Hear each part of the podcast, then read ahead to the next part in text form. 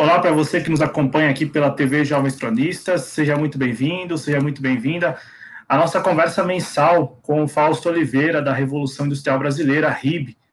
Você que vai chegando aqui ao vivo nesta noite de quarta-feira, quarta-feira, 17 de março de 2021, eu peço a você que deixe o like, o joinha, é fundamental, e também participe do programa pelo bate-papo, pelo chat, manda aí a sua mensagem.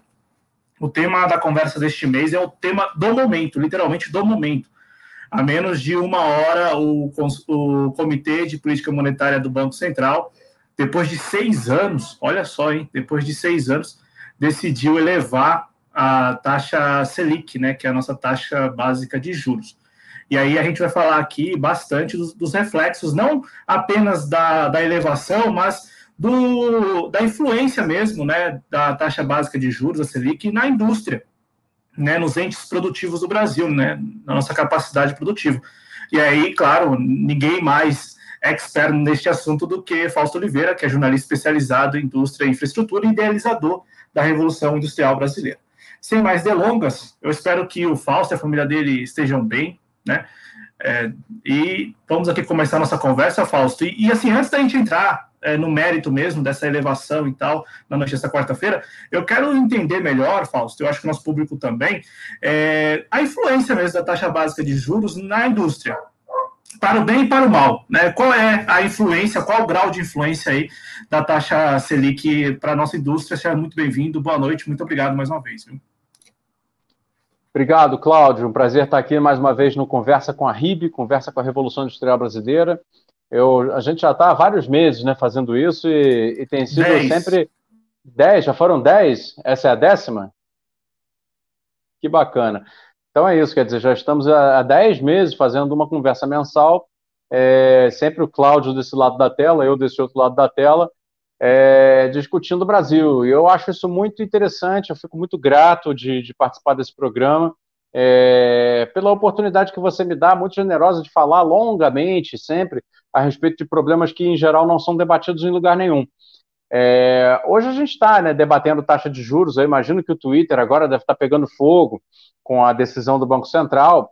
Eu é, não, não posso participar agora do, do, do pinga-fogo do Twitter, porque eu estou né, aqui. Antes eu estava entrevistando dois professores exatamente para publicar uma entrevista amanhã na Revolução Industrial Brasileira sobre dívida pública e também, obviamente, política monetária, Banco Central e taxa de juros, que de fato foi um assunto dominante. Então, é, o contexto no qual a gente discute esse tema hoje é um contexto muito especial. O Brasil, desde a. Eu acho que desde sempre, na realidade, mas a não ser que seja de tempos muito, muito antigos, o Brasil nunca teve essa taxa de juros tão baixa como teve até hoje de tarde, não é? 2% na taxa básica é, foi o recorde, foi a mínima histórica dos juros básicos no Brasil.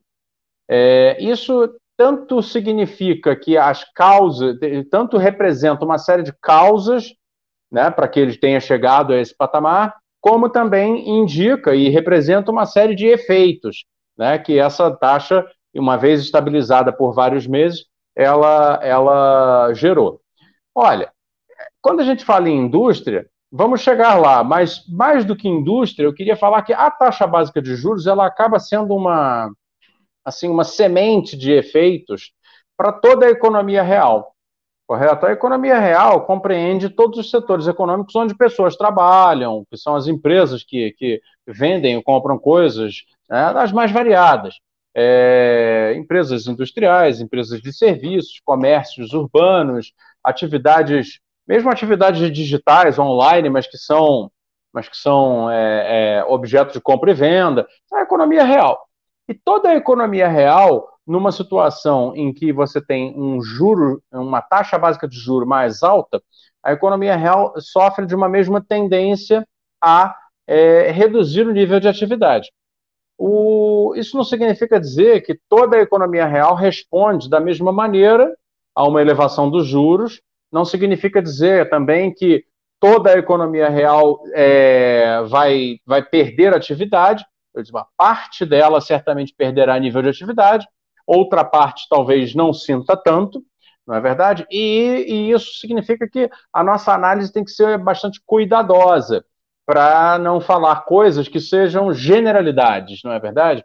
E aí, descendo ao plano da indústria especificamente, e por que indústria? Né? Que é o lugar onde está, de fato, a produção de valor agregado na economia. É aquele lugar, aquele setor econômico onde você tem a possibilidade de fazer desenvolvimentos tecnológicos, aqueles desenvolvimentos de produto onde você pode construir o futuro do país.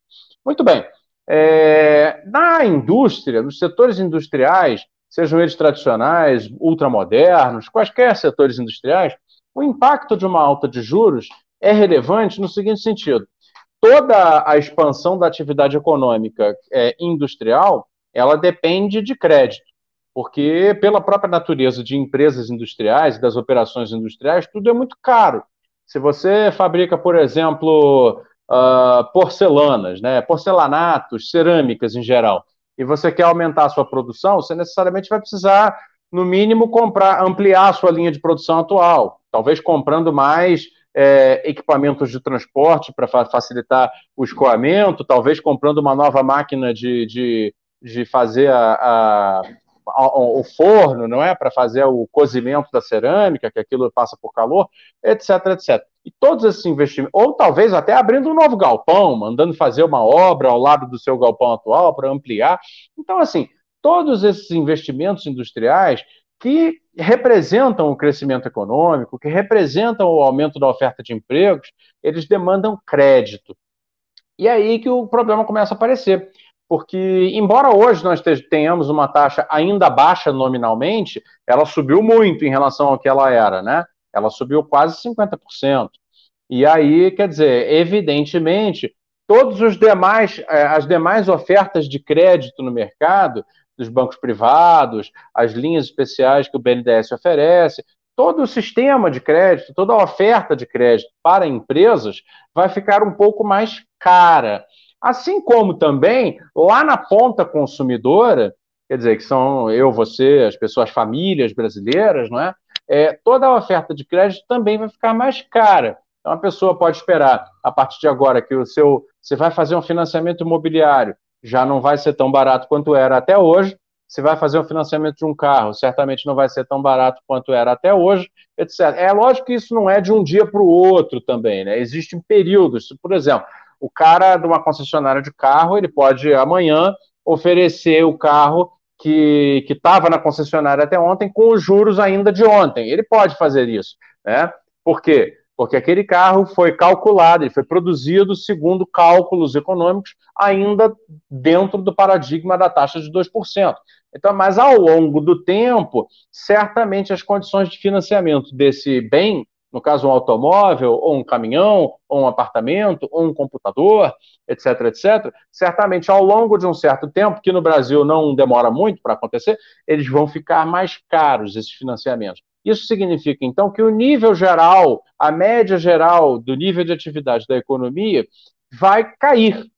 E o problema, Cláudio, é o seguinte: é que é, nós estamos vivenciando no Brasil hoje uma situação econômica em que o nível de atividade econômica já é um horror, né? já é péssimo.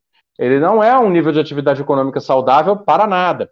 É, o, o, nível de atividade econômica, naturalmente, é, o PIB. Né? O PIB do Brasil caiu 4,1% com os efeitos da pandemia e, naturalmente, é, aquele aquele arrasto, né, que já vinha, já vem desde 2016, né, quando o Brasil saiu da recessão, mas cresceu muito pouco de, por, por, por uma diversidade de fatores. E aí, veja, o Banco Central toma essa. Eu não sei se você quer que eu já entre nas causas ou se você vai quer me fazer uma outra pergunta, mas basicamente em relação à economia real, o efeito da alta da, da taxa básica de juros é esse é um efeito de é, é, repressão da atividade, da demanda, ou seja, do nível de atividade. Menos pessoas vão demandar coisas né, mais caras, mais pessoas vão começar a retrair os seus investimentos, mais empresas vão começar a ou cancelar ou retrair os investimentos, num processo que cumulativamente pode gerar é, menores condições para o crescimento econômico futuro. Basicamente seria isso. Ô, Fausto, antes de pedir para você falar das, das causas, eu quero só reforçar o convite, porque a gente está com uma audiência considerável no Twitter. Então, Você que está no Twitter agora, neste momento, nos acompanhando, né? E, e está aí é, tomando nota sobre o aumento, a elevação da taxa básica de juros, eu recomendo que aqui no YouTube você procure por TV Jovens Cronistas e principalmente por Revolução Industrial Brasileira. Basta procurar desta mesma forma, assim, na caixinha de busca do YouTube, Revolução Industrial Brasileira. No Twitter a gente tem aqui também, deixa eu só colocar no, na tela o nosso GCzinho, né? Porque no Twitter nós, nós temos o nosso perfil, arroba Jovens Cronistas, e também temos o perfil do companheiro Fausto Oliveira, que é este que está na tela agora aí, ó, arroba Fausto Heavy, né, de Revolução Índia Industrial BR. Você que está no YouTube, mais que convidado a mandar sua mensagem, daqui a pouco a gente vai aqui passar para o Fausto, né, e as perguntas também, principalmente as perguntas que vocês mandarem, a gente vai passar para o Fausto. Só, Fausto, vou compartilhar a tela com o nosso público, porque é o seguinte, né, para deixar o público a par. O que aconteceu? Ah, o Copom, né, o Comitê de Política Monetária do Banco Central, decidiu hoje, né, e assim, do, quando eu digo hoje, hoje mesmo, porque eu pensei que a reunião era coisa de uma hora, nada, durante todo o dia, né, eu pensei que era pouco tempo, mas não, passaram o dia todo discutindo, e aí havia muita especulação, né, vão aí elevar em meio por cento, e aí, quando o Fausto falou quase é, metade, é porque o, a elevação foi de 0,75%, né? A taxa básica que estava em 2% ao ano e agora até a, ao menos até a próxima reunião do Copom, é 2,75% ao ano. Ô Fausto, é exatamente nas causas que eu, que eu gostaria de abordar com você, assim, porque eu vi que a, a Revolução Industrial Brasileira, você, fez mais de um vídeo, né, falando assim, por que agora? Porque não há razão, até não haveria razão para esse aumento. É, qual é a justificativa? Né? A justificativa, primeiro, da parte daqueles que neste momento conseguiram aí aumentar a taxa básica e também o que você vem, você, a Revolução Industrial Brasileira, vem pautando aí que, bom, não há razão, não há razão para elevar a taxa básica neste momento. Você já falou um pouco, mas se possível aprofundar. Claro. É, Cláudio, então basicamente é o seguinte: é, o instrumento da, da, da, da do, o preço, juros, né, os juros básicos, né, a taxa de juros de uma economia é, o, é um preço, é o quanto se paga por um dinheiro, pelo dinheiro em circulação. É, o, o, acesso a um dinheiro que você não tem através de um empréstimo é, tem um preço que são os juros. É, a taxa básica ela é meio que um parâmetro para as demais taxas. Né? Existem outras taxas de juros, naturalmente, que vão variar de acordo com o grau de risco né, daquele que empresta o dinheiro. Né? Se ele passa por um alto risco de você não pagar, etc, etc, naturalmente ele vai colocar um preço maior, vai colocar um, um, um juro né, um maior naquele empréstimo. Se por acaso é um empréstimo consignado, alguma coisa que está vinculado com a folha de pagamento, e se a sua folha de pagamento for estável, você tiver credibilidade, etc., naturalmente o seu juro vai ser mais baixo.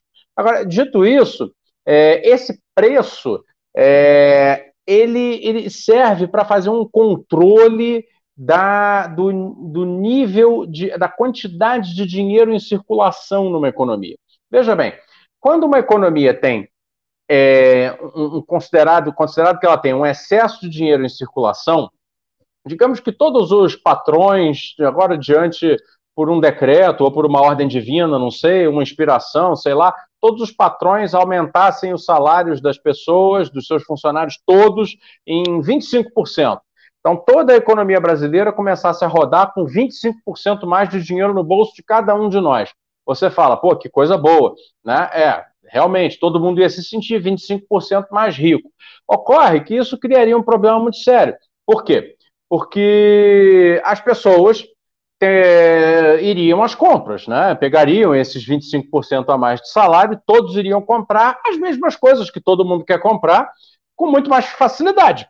Evidentemente, é, se o nível de oferta da economia está aqui e o nível de demanda sobe 25% e ultrapassa o nível da oferta, então você tem uma procura por produtos maior do que a, a, oferta disponível. Então, se a procura por produtos e serviços é maior do que a oferta disponível, então o que vai acontecer é que o preço do, do, dos produtos e serviços oferecidos vai subir. E vai subir de maneira generalizada, porque significará que todos estão demandando um pouco mais de tudo basicamente. Quem gosta de comprar livro vai comprar mais livro. Quem gosta de ir ao salão de beleza vai ao salão de beleza mais vezes. Quem gosta de comprar eletrônicos, vai comprar mais eletrônicos. Quem quer comprar um segundo carro, vai comprar um segundo e um terceiro, e por aí vai. Então, esse efeito espalhado, esse efeito disseminado na economia de aumento generalizado de demanda, nesse exemplo maluco que eu estou criando aqui, ele traria uma inflação de demanda. Ou seja, os preços em geral cresceriam, todos eles, correto?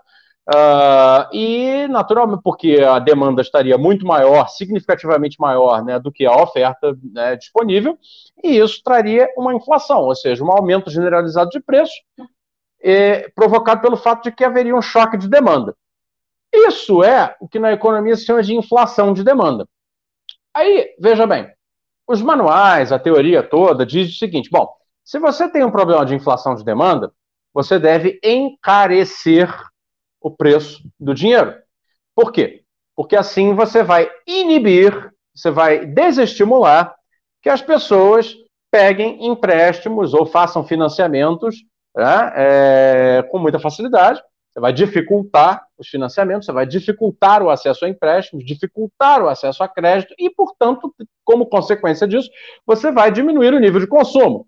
Então, você vai trazer a, desculpa, a, o nível da demanda para baixo para adequá-lo ao nível da oferta. E com isso você vai fazer o quê? Controlar a inflação. Porque se a inflação é de demanda, você tem que puxar a demanda para baixo, reprimir a demanda, e você faz isso com um aumento da taxa de juros. Porque aumentando a taxa de juros, a demanda então fica, opa, opa, opa, acabou a farra, eu vou consumir menos. Muito bem. E aí a demanda naturalmente então se ajusta à oferta e os preços param de subir. Né? Então, isso é o que é a recomendação, a recomendação clássica para tratar casos de inflação de demanda. E aí, veja, no Brasil temos várias distorções, como a gente sabe, né? E uma das grandes distorções que temos no Brasil é o existe uma lei que determina, que é o regime de metas de inflação, que qualquer subida né, identificada de preços no Brasil compõe um dos índices de inflação. E esses índices são todos avaliados pelo Banco Central na hora de entender o que, que é inflação. E o, o regime de metas de inflação coloca, é, o Conselho Monetário Nacional define, ó, nós temos que ter essa inflação aqui. Existe uma tolerância para um pouco para cima e um pouco para baixo. Mas a, o centro da, da meta diz, a inflação diz, sei lá, 4, por exemplo. E aí, se você tem determinados preços é, puxando o conjunto, porque você pega todos os preços e coloca numa conta e você vai achar um conjunto, um, um, número final. Só que faz diferença saber de onde vem a inflação, de onde vem o número final. Por quê? Porque no Brasil, quando a gente unifica todos esses números, todas essas chamadas inflações, em um único índice de inflação e analisa se vai aumentar ou vai ou baixar os juros em função desse número geral, a gente cria uma distorção que vem a impactar na questão dos juros. De modo que a gente chega a uma situação, como a brasileira atual, que é a seguinte: nós temos uma demanda fraquíssima hoje no Brasil, uma demanda deprimida, deprimida. E mesmo assim, o Banco Central faz uma subida brusca de juros, como fez agora, hoje à tarde. É, e por que ele fez essa subida brusca de, de juros hoje à tarde? Pelo seguinte, porque se você pegar a, a subida de preço de combustíveis, a subida de preços de alimentos que são exportados, a subida de preços de insumos que são importados, etc. É, tudo isso tem a ver com é, comércio internacional e entrada e saída de capitais. São preços que, no final das contas, respondem a um outro fator, que é o câmbio, que é a taxa de câmbio todo mundo sabe que o real está bem desvalorizado, o real bateu hoje, sei lá, 5,58, deve ter terminado por aí, alguma coisa aí, mas está nessa faixa já tem um tempão. E isso traz para a economia brasileira um choque de custos, um choque nos preços. Por exemplo, o preço do combustível sobe quando o dólar sobe. O preço da, do óleo de soja sobe quando o dólar soja sobe. Por quê? Porque o exportador de soja tendo seu produto cotado em moeda internacional, porque afinal é uma commodity, ele exporta esse produto. E como ele exporta esse produto, ele quer ganhar na venda interna o mesmo que ele ganha na venda externa. Então, se ele vai fazer isso, ele vai dizer, bom, se na venda externa eu estou ganhando com dólar alto e é um preço alto do, do mercado internacional de soja, eu quero esse mesmo preço aqui. Aí ele vai lá e aplica o mesmo preço aqui. Então, veja, nós temos uma situação aqui no Brasil de altas localizadas de preço, combustíveis, soja, arroz e alguns outros produtos também, é, que respondem ao problema do câmbio. Né? Então, o Banco Central ele acaba usando um remédio que deveria ser usado para inflações de demanda para uma inflação que é de custos. Porque aí nós temos um outro problema, que está sendo tratado com um remédio de um problema que não existe.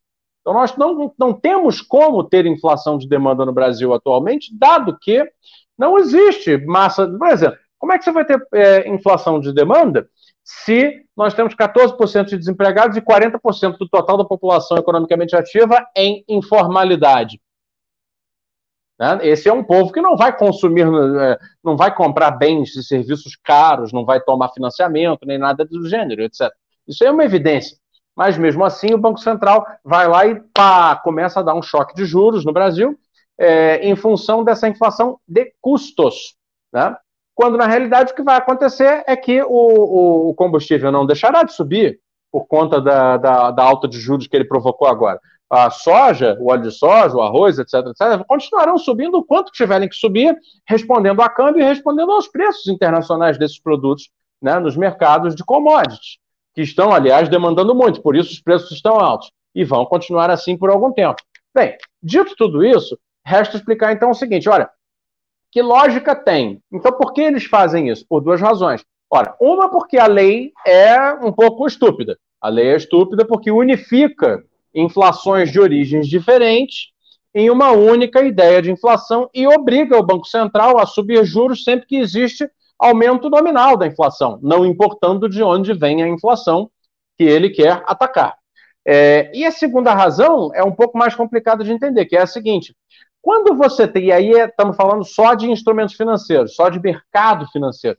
Quando você tem um regime de juros baixos durante um longo período, isso cria uma indicação para o mercado financeiro de que as aplicações financeiras, os títulos, a dívida pública, uh, os, os fundos, todos os instrumentos negociáveis em bolsa, tanto bolsa de valores quanto bolsa de futuros, bolsa de mercadorias, etc, etc, etc, renderão menos no longo prazo. É? Então, veja, é, o Brasil sempre foi visto como uma espécie de paraíso dos rentistas, paraíso daqueles que querem viver de renda, né, aplicando vultosas quantidades de capital para viver dos juros né, dessas aplicações, e de repente deixamos de ser esse paraíso dos rentistas. Entramos naquilo que o Keynes chamava de a eutanásia do rentista. Juros civilizados, indicando que os capitais é, é, não terão aquela vida fácil. E isso é muito bom para a economia brasileira. Por quê? Porque desincentiva a, a, a alocação do capital em atividades improdutivas e incentiva a alocação do capital em atividades produtivas, gerando, portanto, emprego. É uma das condições necessárias para haver crescimento. São juros baixos, civilizados, bem controlados, etc. E aí, mais um motivo para perguntar ainda, então, por que raios eles fizeram isso. Bom, aí eu vou dizer qual é a razão que nos coloca meio que de joelhos a, a, a banca financeira internacional, que é o seguinte: para segurar uma alta do dólar ainda maior, o Banco Central sobe os juros, porque aí os capitais resolvem, decidem permanecer mais tempo no Brasil. Né? Por quê? Porque eles têm uma sinalização de que a partir de agora entramos num regime de alta de juros, a nossa pressão pela alta de juros funcionou, e é por isso que eu vinha fazendo vários vídeos, apontando, olha, isso é pressão dos agentes de mercado, isso é pressão, eles estão querendo valorizar os ativos financeiros, e evidentemente estavam usando de todos os instrumentos que tinham para é, forçar o Banco Central a fazer isso que ele fez hoje. Correto? E aí conseguiram. E novamente vai haver outra alta de juros agora em maio, se eu não me engano, no início de maio. É, certamente vão, é, vão provavelmente colocar uma alta menor do que 0,75 ou 0,5 ou 0,25, mas ele vai continuar subindo. Por quê? Isso significa, isso sinaliza para os agentes financeiros, principalmente os internacionais, que vale a pena continuar no Brasil. Então, o Banco Central, na sua missão de gerenciar esta bagunça que é a economia brasileira, entre as muitas variáveis que ele tem que olhar, ele tem que também cuidar para que não haja um choque de câmbio.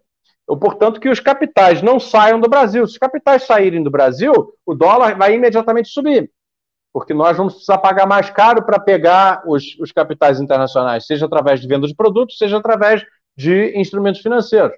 Não é verdade?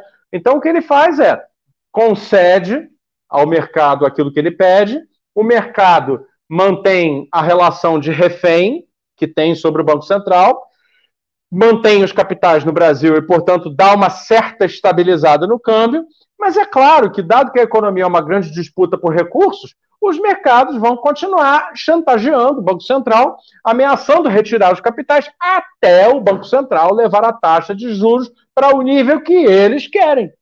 Então é isso que aconteceu hoje, é isso que vai acontecer ao longo de todo o ano de 2021. O que significa que a economia brasileira certamente não crescerá em 2021, ela no máximo, é, dependendo aí da vacinação também, né, no máximo, se as coisas voltarem a funcionar normalmente, vai repor uma parte da perda do 4,1% do ano passado e não vai repor os 4,1% completos, ou seja, vai ser uma, um ano de queda real né, do PIB. Uh, embora crescimento nominal muito abaixo do que poderia ser o, o do, do, PIB potencial, no caso, né, do Brasil, caso a gente conseguisse ter um pouco mais de soberania monetária, soberania fiscal, soberania é, cambial, etc, etc, para conseguir fazer uma política de crescimento séria. Mas não vai ser com esse governo que nós vamos conseguir fazer isso. Né? O governo, de fato, está a serviço das forças de mercado. Ele mostra isso com toda. É, é muito flagrante. E os vídeos que eu fiz eram isso, quer dizer, eram denúncias que eu acho que tem que ser colocadas na boca do povo no seguinte sentido: olha, pessoal, o mercado está é, agindo para forçar o Banco Central a subir os juros. E funcionou. Eu sabia que ia funcionar. Né? Hoje mesmo, no Twitter, se você pegar uma postagem que eu fiz, a última que eu fiz hoje, uh, mais ou menos pelas 6h20 da tarde, antes de sair a taxa, eu falei, é, infelizmente, foi até uma repostagem do Nelson Marconi, dizendo que subir a juros agora, ele dizendo, né, subir os juros agora é como usar a cloroquina.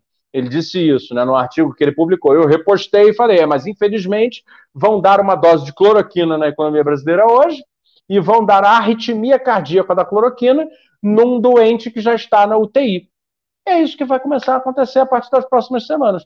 Então não é de se esperar nenhum crescimento para o Brasil esse ano, ainda mais com as restrições fiscais que nós temos aí, todas muito fortes, e com essa praticamente essa reforma constitucional que está acontecendo através de PECs é, cheios de jabuti que estão sendo colocadas aí no Congresso Nacional agora, é, evidentemente podemos esperar, portanto, um ano duríssimo, não é? e um 2022 duríssimo. E se tem alguma coisa de bom nisso tudo é que, que não é bom, mas enfim, se tem alguma coisa de aproveitável, é o fato de que, pelo menos, tudo isso indica que a eleição de 2022 vai ser uma eleição em, em, pratos quentes, né? Vai acontecer num momento de muita insatisfação social, né? E isso, em geral, sugere mudanças de rumo. Vamos ver o que, vai acontecer, não sei. Mas é basicamente isso. Foi isso que aconteceu hoje. Basicamente é ótimo, Fausto. Basicamente é ótimo.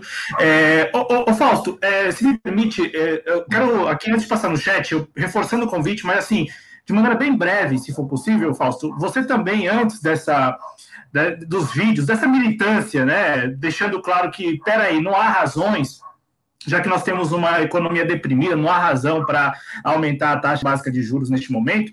Você também chegou a fazer vídeos, e aí eu me recordo, no final do ano, né, e também no início deste ano, lá para janeiro, falando do dólar, né, e aí eu quero saber, quero te ouvir é, exatamente esses dois pontos, né, porque é, o, a taxa básica de juros a 2% ao ano, então em níveis aí nunca antes visto na história e tal, níveis baixíssimos. E o dólar na casa de cinco reais, eu lembro que você até reforçava isso, que seria é, o, valor, o valor ali para a indústria, né, é, era um valor ótimo, porque estimularia a nossa indústria nacional. Então, assim, é, esses dois fatores, neste momento, você enxerga que eles estão para lá de em risco, é, não há mais a taxa básica a nível de 2% ao ano, e o dólar já não está mais nos R$ reais, já está quase alcançando R$ reais, ou variando ali entre 5,50, 5,80 e tal. É, dá para você falar um pouquinho sobre esses dois fatores, né? Taxa básica de juros Selic, mais dólar, como isso influencia e pesa bastante na decisão do, do industrial brasileiro em investir, em falar o seguinte, eu vou expandir apesar do, do momento, do contexto? Claro. É, então, exatamente. O Brasil, o regime econômico do Brasil hoje, ele coloca é, essas duas variáveis, elas trabalham juntas, né? Isso aí não, não tem como, como escapar. Mas coloca é, é, essas duas variáveis de uma maneira muito cruel para a economia real, para a economia produtiva brasileira. Basicamente, o que a gente tem aqui é o seguinte: o, a taxa de câmbio ela foi, foi sendo desvalorizada, ela foi chegando a esse patamar de 5, 5,50 é, ao longo do ano passado. É, e isso, primeiramente, então, reconhecer o seguinte: não é ruim, né? embora, claro, gere a inflação de custos, como eu expliquei aí na, na fala anterior. Mas isso não é ruim. Por quê? O, em geral, isso é considerado ruim por pessoas que, por exemplo, dizem assim: ah, é, muito a ver com aquele pessoal que foi de verde e amarelo para as ruas lá em 2013, 2014, sei lá eu, que gritava contra né, os, as políticas industriais, etc. Por quê? Porque eles dizem o seguinte, cara, eu, eu tenho dinheiro, eu ganho bem, eu quero viajar para fora, mas com esse dólar eu não posso viajar para fora. Ah, é, uma, é, é, um interesse, né? É um interesse de uma certa parcela da sociedade que fica desatendido. Porém, existem outros interesses na sociedade. E esses outros interesses, eu gostaria de comentar aqui especificamente o da economia industrial, que é o seguinte: quando você tem um dólar muito próximo do real, quando vamos dizer o dólar está 1,20, suponha, é muito fácil para qualquer importador importar qualquer produto, porque é muito barato, está praticamente igual ao real, né, é, de fora do Brasil. O que significa que a indústria brasileira perde mercado dentro do próprio país. Só que não para por aí o prejuízo. O dólar é muito. É, o câmbio, né, melhor dizendo, sobreapreciado, ou seja, quando o real está quase um a um com o dólar, ou quando o dólar está 1,20, 1,50, 2, etc., isso é um câmbio sobreapreciado. Quando isso acontece, isso é lesivo às indústrias. Por quê? Porque as indústrias têm por características a, a, aquilo que a gente sempre fala aqui, né, que é o encadeamento. Elas são compradoras e vendedoras entre si. Então, se, por exemplo, você tem um, uma máquina de lavar, uma máquina de lavar, ela precisa de um motor elétrico, ela precisa de correias, polias, peças metálicas, peças plásticas, é, painéis, fios, é, eletrodos, diodos, toda uma série de componentes. Então, a máquina de lavar, na verdade, quem, quem, produz a máquina de lavar não produz todos esses componentes. Isso seria uma fábrica verticalizada, que não existe mais. Tá? Não existe mais. Então, se uma máquina de lavar tem, por exemplo, é, tem uma, as mangueiras plásticas, o compressor de água, uh, o filtro, tem que ter um filtro, tem que ter um motor elétrico, tem que ter uma, as chapas metálicas, tem que ter os plásticos, os diodos, os eletrodos, os painéis, a tinta e não sei mais o que, não sei mais o que, não sei mais o que. Tudo isso é comprado de outras empresas industriais que são os fornecedores daquela fábrica de máquinas de lavar, correto? Então, dado que é assim que eles produzem, quando o câmbio está sobreapreciado, esse fabricante de máquina de lavar, e isso se repete em todos os demais nichos da produção, tá? Esse produtor de máquinas de lavar tem a alternativa fácil de importar esses componentes. E isso é um dos fatores que desindustrializou muito o Brasil. Tá? Essa perda de quase 40 mil fábricas em cinco anos, que é dramático, é uma coisa altamente lesiva ao país, gerou muito desemprego, praticamente acabou com os empregos de qualidade em várias regiões do país. Isso aconteceu muito em função do fato de que o câmbio ficou sobreapreciado durante muito tempo. Então, os fabricantes pequenos, as indústrias médias, de, por exemplo, é, componentes para uma máquina de lavar, ou de fornecedores de componentes para a indústria automotiva, ou, por exemplo, é, fornecedores de componentes para a indústria de máquinas e equipamentos, que são intensivos em componentes, os mais variados, borrachas, polias, é, rolamentos, acionadores, todo tipo de, de instrumental e ferramental necessário para se produzir máquinas e equipamentos, entre mil outras coisas, né? Todos, todas essas fábricas foram fechando. Né? Nós tivemos uma perda de patrimônio empresarial é, e de tecnologia e de empregos muito grande, muito relevante, em função especialmente disso, porque não havia porquê, é, não havia como um, um camarada que tem uma indústria média no Brasil de rolamentos, digamos, competir com um chinês que fabrica rolamentos a uma escala impossivelmente maior. E por que eles lá fabricam em, em escala impossivelmente maior? Porque o Estado chinês garante isso. O Estado chinês faz política industrial para que eles possam ganhar o mercado de todos os é, compradores de polias e rolamentos e, e, e, e correias, etc., no mundo inteiro. Eu assim, eu vejo isso nas feiras. Às vezes você vai numa feira, tá lá um fabricante chinês de engrenagens. Cara coloca uma parede cheia de engrenagens, o outro fabrica correias de borracha, o cara coloca uma parede cheia de correias de borracha. E assim eles conquistam as indústrias do mundo.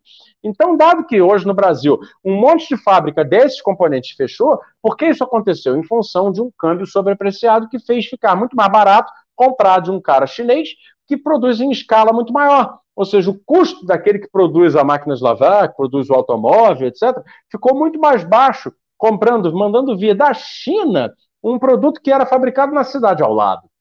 Correto? Então, esse é o primeiro efeito do câmbio, tá? Dentro dessa, dessa economia industrial. Então, o câmbio apreciado, o câmbio a cinco reais, o câmbio a 5,50, ele de fato é ruim para quem quer viajar, passar férias na Disney ou na Europa, etc, etc. Realmente é ruim, vai ficar mais caro fazer esse tipo de coisa. Mas é um ótimo câmbio para reindustrializar o Brasil. É um ótimo câmbio para botar o povo para trabalhar em empregos de qualidade.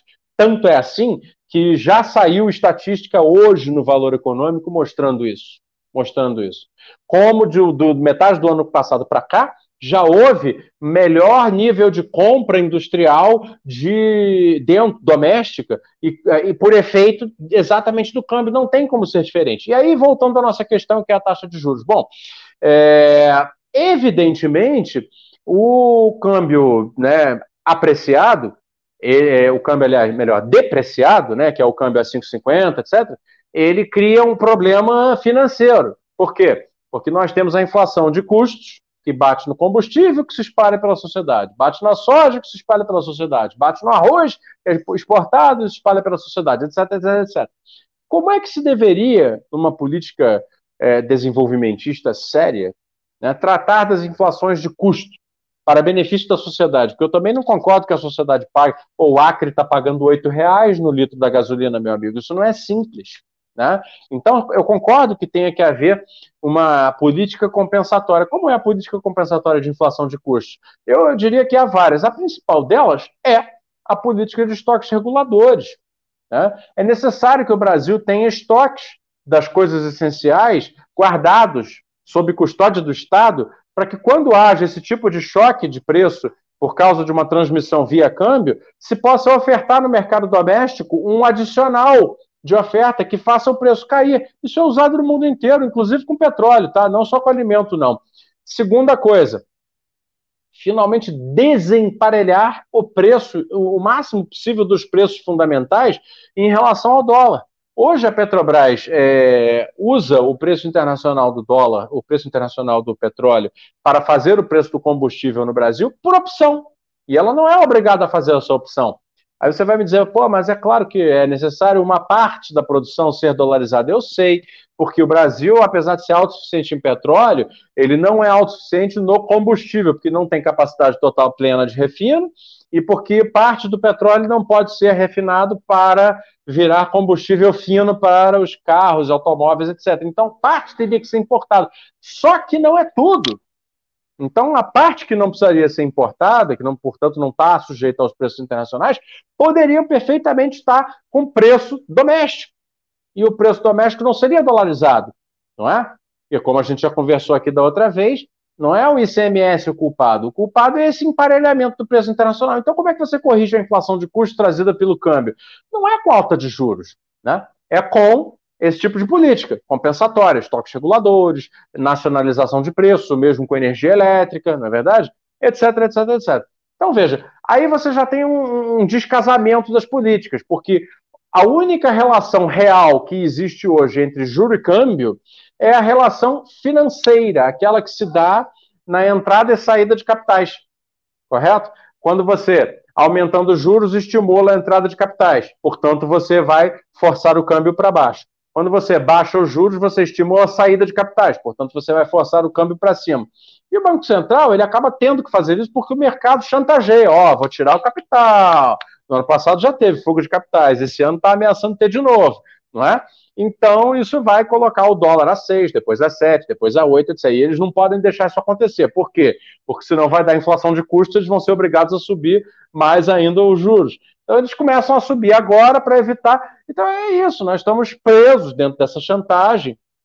E enquanto não houver uma regulação, né, eu digo uma regulação assim, uma legislação nova que altere as regras desse jogo, o Brasil vai continuar sujeito aos ditames né, do mercado. E, no fundo, o mercado está mandando nisso aqui. Tá? E é o que está acontecendo hoje. Hoje o que está acontecendo é. Eu, você viu os meus vídeos, então? Eu estava criticando, falando: olha, o economista do Credit Suisse pediu o Selic a 5 no, no, fim do ano. Assim, na maior, no valor econômico, com maior destaque, foto bonita, etc, etc. Vários. Aí passa uma matéria dizendo: as casas financeiras estão soltando suas especulações para a Selic. Porra, cara, eu vi que a maioria pedia Selic é, de 4 a 5, a maioria. Eu fiz um vídeo sobre isso também, comentando. Mas isso tudo é o quê? É sinalização do mercado para o Banco Central dizer, ó, vocês vão subir, né? Vocês vão subir, né? Senão você sabe o que vai acontecer, né? É melhor subir, você já sabe, né? E aí o problema é o seguinte, ninguém ouve o outro lado. Né? E eu também fiz vídeo para mostrar que as poucas manifestações do outro lado que surgiram diziam o seguinte: galera, vamos acordar para a realidade. Vocês estão querendo deprimir ainda mais a economia, vocês vão provocar um desemprego crônico. Vocês vão levar a taxa de desemprego natural para 10%. E aí, o desemprego natural, o que, que é? A taxa de desemprego natural é aquela que, pelas medições totais da economia, significa que você chega nessa taxa de desemprego e não tem inflação. Né? Você pode ter, é, esse é o desemprego abaixo do qual é como se o pleno emprego brasileiro fosse de 10% de desemprego. Tá? E você, se você estimular a economia para ela baixar o desemprego a menos de 10%, tá? você começa a ter inflação por causa da demanda. Então, o que eles estão fazendo é levar a taxa de desemprego natural para esse ponto. Como? Criando a tal da esterese do mercado de trabalho, que já está entre nós. É a situação em que o trabalhador está há tanto tempo fora do mercado, há tanto tempo desempregado, há tanto tempo desanimado, há tanto tempo é, perdendo habilidades, que ele não consegue mais voltar. E aí isso significa que a massa de gente desempregada é tal que, e incapacitada de voltar para o mercado de trabalho, que a partir de um certo momento é, a economia não pode mais operar com uma taxa de desemprego menor do que aquilo. Porque se ela operar com uma taxa de desemprego menor do que aquilo, significa que aqueles caras que já não agregam produtividade, porque estão destrenados, fora da qualificação, etc, etc, vão entrar na força de trabalho de novo, ganhar salário, consumir, sem aumentar a produtividade da economia. E se isso acontecer, significa o quê? Significa que a oferta não aumenta e a demanda aumenta. E aí o que vem? Inflação. Não é? Então, essa variável, ninguém está falando. Essa é a variável talvez mais dramática eles estão contratando por chantagem de inflação de custos uma inflação de demanda futura caso algum governo progressista para frente resolva estimular a economia. Então é um problema seríssimo que está se criando, é uma catástrofe que esses caras estão falando. O Braulio Borges e o Ricardo Barbosa fizeram um artigaço lindo, sensacional no valor, dizendo exatamente isso que eu estou tentando traduzir aqui para o seu público agora. Não se ouviu. Não se ouviu. O que aconteceu? Pau, choque nos juros. O resultado vai ser esse, vai se deprimir ainda mais a economia, a esterese do mercado de trabalho se estabelecerá, a taxa de desemprego natural do Brasil vai subir, e subindo, ela forçará qualquer governo mais adiante a não estimular a economia acima de um certo ponto. Não vamos poder trabalhar com taxas de desemprego abaixo de um patamar que é elevado. Isso é horrível. Isso é um assassinato econômico. E, e sem contar... Neoliberalismo. Neoliberalismo puro e simples. Na veia, na veia, hein? Ô, ô Fausto, e, não, e, e o mais impressionante, assim, impressionante, claro, talvez para todos, todos nós, é, porque para mim é impressionante como essa variável é a mais plausível de todas essas que você citou, que sustentam a, a alta dos do juros hoje. É, é, impressionante como este cenário que você desenhou para a gente é o cenário mais plausível, assim, o mais possível de acontecer em, em relação aos outros que sustentam essa ideia que hoje levou o Copom a aumentar, a elevar a taxa básica de juros a 2,75. Eu só vou ler aqui um trecho da justificativa, mas aí eu vou ler o trecho, vou passar no chat, porque, Fausto, tem até gente pedindo para que você vire, ou se torne, né, ministro da indústria. Então, assim, a gente vai passar no chat, porque se, se, há esse tipo de pedido, a gente tem que é, colocar aqui o comentário da, da espectadora. Mas, rapidão, é, tem um trecho da, da, da, publicação do Banco Central, né, falando, anunciando a elevação da taxa. Que diz o seguinte: abre aspas, né? É, no cenário básico, com a trajetória para a taxa de juros extraída da pesquisa Focus e taxa de câmbio partindo de R$ 5,70 né, para um dólar, e evoluindo segundo a paridade do poder de compra, PPC, as projeções de inflação do Copom, é, a partir desta reunião desta quarta-feira, situam-se em torno de 5% para 2021 e 3,5% para 2022. Este a inflação, cenário. A, a inflação, isso, né? Isso, inflação. Aí agora vem a, como, o que, que, eles estão projetando até o final do ano para a taxa básica. Né? É, esse cenário supõe trajetória de juros que se eleva para 4,5% ao ano.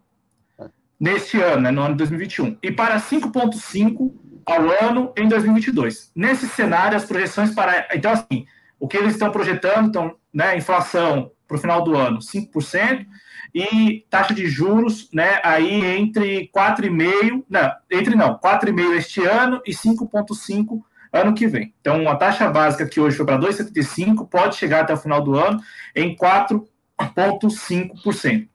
E aí, é, tem aqui o último trecho, né? E nesse cenário, as projeções para a inflação de preços administrados são de 9,5% para 2021 e 4,4% para 2022. Fal, se quiser comentar a respeito disso, fique à vontade, porque na sequência tem um comentário do público que também traz uma aparente contradição, pelo menos é a pergunta do espectador, e aí você também já vai comentar. Então, se quiser falar algo a respeito desse trecho, não, a gente passa na pergunta e você já comenta os dois ao mesmo tempo, você que decide. Rapidamente, assim, só que eu não tinha lido a comunicação ainda do, do Comitê de Política Monetária, né, não tive tempo, estava numa entrevista aqui anteriormente. É, não, escandaloso, quer dizer, eles praticamente entregaram tudo que o mercado financeiro queria todo que todo o recado que foi dado pelos banqueiros, pelos agentes financeiros aí desde o início do ano, eles estão praticamente entregando. Então eles estão prevendo 4,5 esse ano, não é isso? Exatamente, até o final do ano, 4,5. Então pronto, está dado. Está dado. E, na, e, e, depois que eu passar do chat, eu quero fazer, te fazer duas perguntas, né? Porque a gente teve dois períodos históricos aí bem, bem interessantes, né? O período em que o PT governou o Brasil e a, o juros estava lá na casa de 14%, e um período dos últimos seis anos em que a taxa caiu, mas você, você que está aí acompanhando isso muito perto, você viu que a indústria não reagiu apesar é, da taxa. E aí eu acho que a pergunta que cabe é tipo, não basta também somente a taxa estar tá lá no nível de 2%, sem que se tenha estímulo mesmo. Mas na verdade, eu vou passar aqui no chat que eu prometo isso e acabo não cumprindo, então vou lá. O Moacir Surdo deu boa noite aqui pra gente. O Eduardo Xavier perguntou, né? Deu boa noite para mim, deu boa noite para você, Fausto, e perguntou até que ponto é, o aumento do cupom ajuda ou prejudica a nossa indústria. E aí, eu, eu sei que você até falou, mas se quiser reforçar isso para o nosso companheiro Eduardo Xavier, né? Até que ponto isso prejudica ou ajuda? Não, prejudica mais do que ajuda. Isso vai encarecer as condições de, de empréstimo para financiamento de investimentos. Isso vai prejudicar as condições de compra de fornecedores, isso vai prejudicar uh, o horizonte de, de planejamento estratégico das empresas, não é verdade? Isso é mais um é, é fator que estimula as empresas a, serem, a se venderem para é, concorrentes internacionais. Então é isso, quer dizer. Porque, veja, não é, não é a alta de hoje apenas, é a perspectiva de que acabou o ciclo de juros baixos correto? Então, essa perspectiva futura de que nós voltaremos a um regime de juros mais altos é, desincentiva qualquer investimento de longo prazo, principalmente em atividades como essas que a gente gosta, né? atividades da economia real, que são é, muito caras, muito demandantes de mão de obra, né? É, são, são atividades da economia real não é o mesmo que não é você ficar num, num videogame do computador apertando botão e tomando decisão em função de cliente, né? Conforme o gráfico sobe ou desce, né? Não. A atividade industrial é longo prazo, né? Estabelecimento de investimentos que vão retornar dali a 5, 10 anos. Então, assim, num ambiente como esse, não tem a menor possibilidade, né? De haver recuperação econômica de atividades reais, não é? Então é isso, prejudica mais do que ajuda, com certeza. Leandro Ferrari aqui com a gente, nosso membro, parceiro é, financeiramente da, do Jovens Cronistas e também agora integrante dos Jovens Cronistas, todo mês, assim como o Fausto, olha só, hein? assim como o Fausto, todo mês o Leandro Ferrari tem um programa aqui no canal, além do Eurocêntrico, né, com uma abordagem bem interessante, assim, porque foge mesmo né, da, da linha editorial aí de boa parte dos veículos, sobretudo da mídia hegemônica. É, o Laércio Cardoso aqui com a gente dando boa noite, e aí ele já já, já diz o seguinte, né? Bem, bem, bem interessante o comentário aqui.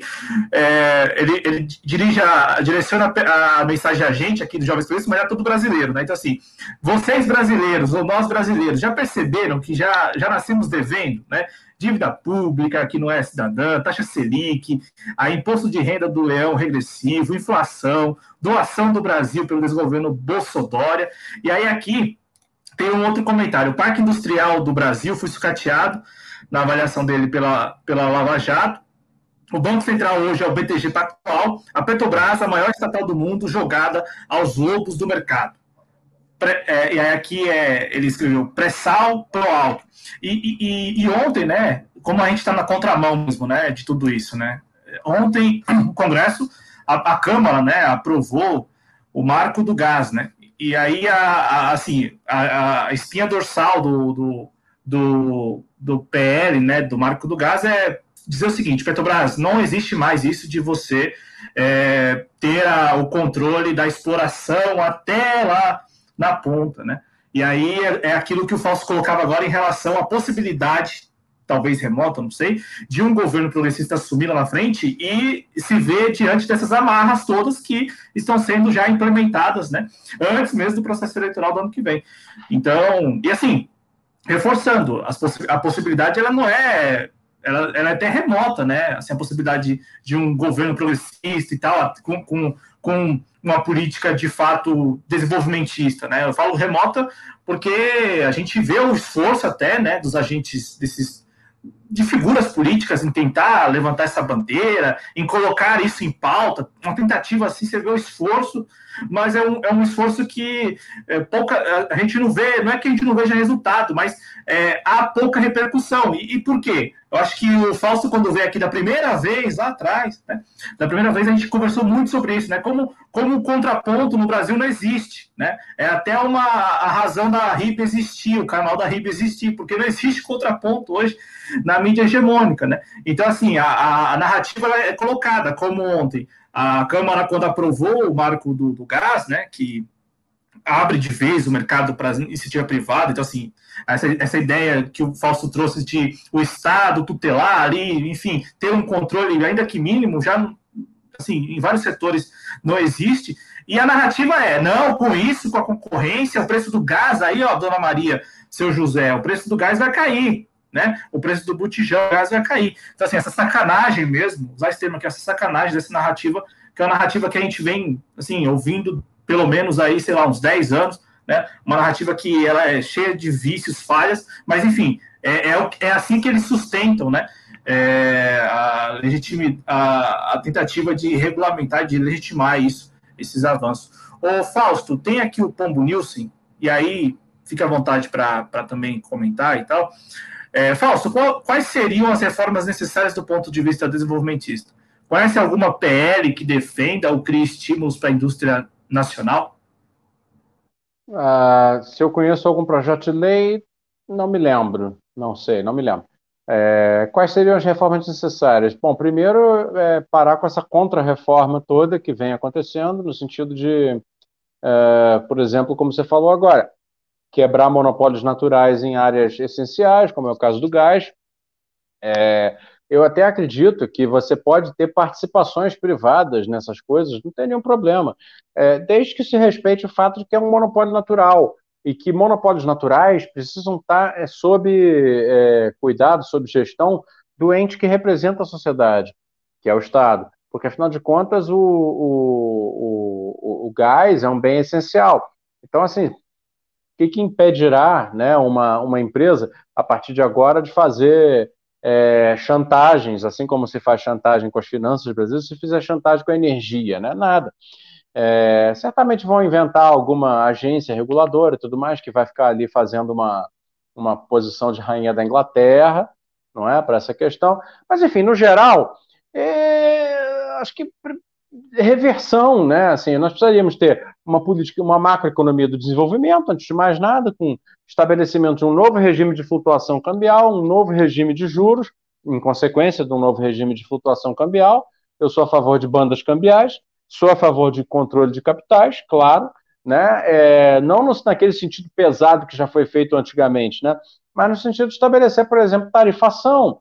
Hoje em dia, o sujeito entra aqui com quantos dólares ele quiser, provoca um putabalo na, na taxa de câmbio, sai em quanto tempo ele quiser, provocando outro putabalo na taxa de câmbio, e fica por isso mesmo. O Banco Central anota a entrada, anota a saída e tira uma conta de diferença no fim do mês. E é isso. Essa é a nossa conta de, de capitais. Né? O Brasil tem conta de capitais completamente aberta. Então não pode ser assim. É... E aí, claro, né? Na, na, perspectiva microeconômica, que seria relativa a setores, a, a, a economia real, etc., é, seria estabelecer políticas de, de reaproveitamento dos, dos, dos complexos industriais que ainda temos, é, sofisticação destes mesmos complexos industriais que ainda temos, e, a, é, e criação de novas formas, porque, veja, é, o, o, patrimônio econômico material brasileiro já está sendo fisicamente destruído. Quando eu falo destruído, não falo apenas de é, as, as, fábricas fechando, né, ou, por exemplo, a Ceitec, né, que vai ser descomissionada. Eu falo destruído no sentido do seguinte: a, a, quando você tem um índice de desnacionalização tão alto como o que nós temos agora, pouco importa se você vai passar pela estrada e ainda vai ver aquele galpão ali produzindo determinada coisa. Não é que pouco importa, importa alguma coisa, mas importa muito pouco, porque na realidade, a partir do momento que o centro decisório né, das nossas é, estruturas produtivas deixa de estar localizado no país, isso significa que nós alugamos o território do nosso país para outros centros decisórios né, de, de estrutura produtivas alheios. Né? Então a gente passa a alugar o nosso parque industrial para os americanos, para os europeus, para os chineses, etc. Então é, precisaria disso, precisaria ter uma, uma política pública de, de, de impedir a desnacionalização, precisaria ter uma política pública de apoio à exportação, precisaria ter política pública de controle das variáveis macroeconômicas para fins de desenvolvimento nacional. Só que isso tudo cria muito conflito político com essas oligarquias, né, que são aí aliadas da finança, e também com essa galera que teve a sua cabeça lavada pela mídia econômica, né? Por isso, aliás, aliás, vou fazer propaganda aqui. É, por isso, aliás, estou abrindo uma nova turma do curso Jornalismo Econômico Fora da Caixa. Quem quiser pode me escrever no Twitter a respeito. Ah, tá aí o link que você colocou, né? Tá abrindo uma nova turma. Quem quiser fazer, pode me escrever ou já pelo link já pode fazer. É, é sobre isso, basicamente. É sobre como a imprensa é, manipula as versões dos fatos para convencer as pessoas de que esse, essa destruição que está acontecendo é normal e que as pessoas aceitem isso como se não houvesse alternativa, quando há. Então, eu, eu hoje considero, estou fazendo meu livro sobre isso também, que além do aproveitamento do patrimônio e da herança tecnológica, técnica, comercial, empresarial do passado, através de uma sofisticação ainda possível desse mesmo patrimônio, será necessário para uma reindustrialização do Brasil a criação de novas formações econômicas a partir de novos critérios de análise, né?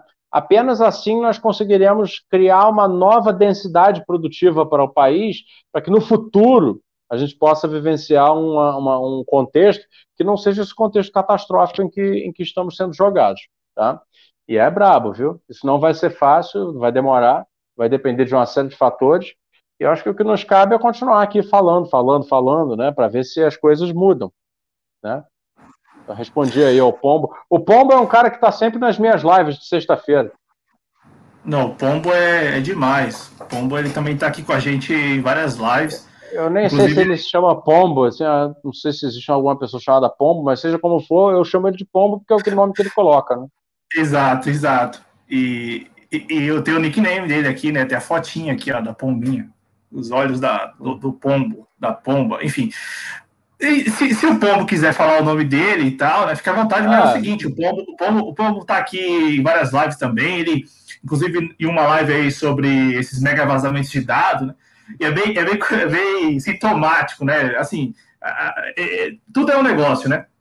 É, eu digo assim, tudo é para a banca, enfim, para o sistema financeiro, tudo rapidamente é, é capturado para fazer um bom negócio, né? Porque a, assim que a gente tomou nota, né? Enfim, soube aí dos mega vazamentos, está lá o Itaú é, lançando uma espécie de seguro privacidade, né? Então, assim, é tudo é muito conveniente, né? Uma coisa. Eu me recordo da, da, do momento em que a contra-reforma trabalhista estava sendo pautada no Congresso e o Santander veio com a maquininha, né? Então, tinha lá a, a campanha publicitária de guardar a carteira de trabalho numa gaveta, né? E a pessoa, o ator ali, ele pegava, sacava uma maquininha nessas maquininhas de cartão do Santander, né? Então, assim, tudo, tudo é um negócio mesmo. Até dá para especular se, se uma coisa não tem a ver com a outra, né? Se, se, não, se não há aí é, um trabalho de bastidor, enfim, de lobby mesmo, né? Porque é impressionante, assim, é muito conveniente. Você tem os mega vazamentos de dados, do nada, vê o Itaú com, com a campanha publicitária, uma das poucas que, que envolve ali atores, enfim, é, se tocando e tal, né? E tem até o um informezinho lá, campanha gravada, com, seguindo todos os protocolos contra a Covid e tal.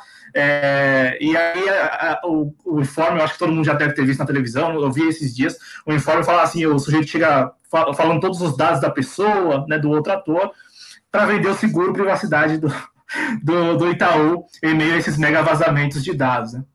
Vou, vou passar aqui ainda no chat, seguir aqui no chat, né? Porque aí, já que o Fausto deu aqui uma brilhante aula, já, já né, mais uma aula, eu vou pular alguns comentários só para trazer o comentário da Dayara Apolinário, porque ela disse assim: precisamos de um Plano Nacional de Desenvolvimento. Ela deu boa noite para a gente, e ela disse assim: o Fausto para ministro da Indústria. E ela colocou um monte de exclamação aqui que eu não vou nem contar, viu? Porque são muitas, Fausto. Legal, obrigado. Obrigado, Nayara, pela, pela minha indicação para ministro. mas, é, mas nós conhecemos a política, conhecemos a política brasileira, né? Quer dizer, não que eu me arrogue de ser capaz de ser ministro, eu sou só um jornalista que comenta essas coisas. Eu não me arrogo dessa capacidade de maneira nenhuma.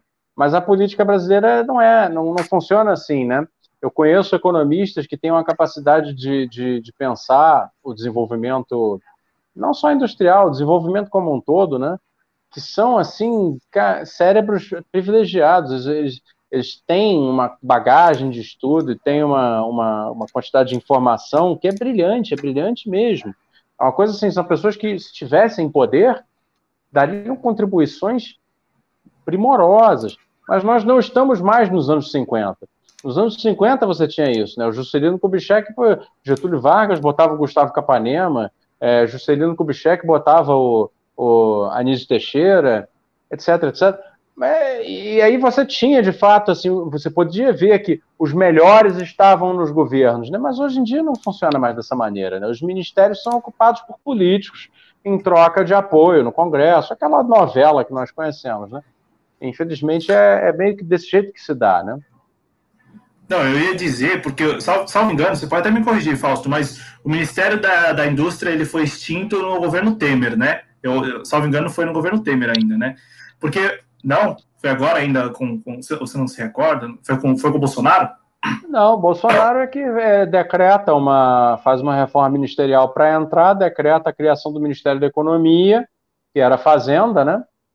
É, e aí ele extingue indústria e comércio, extingue trabalho e junta tudo como secretarias do Ministério da Economia.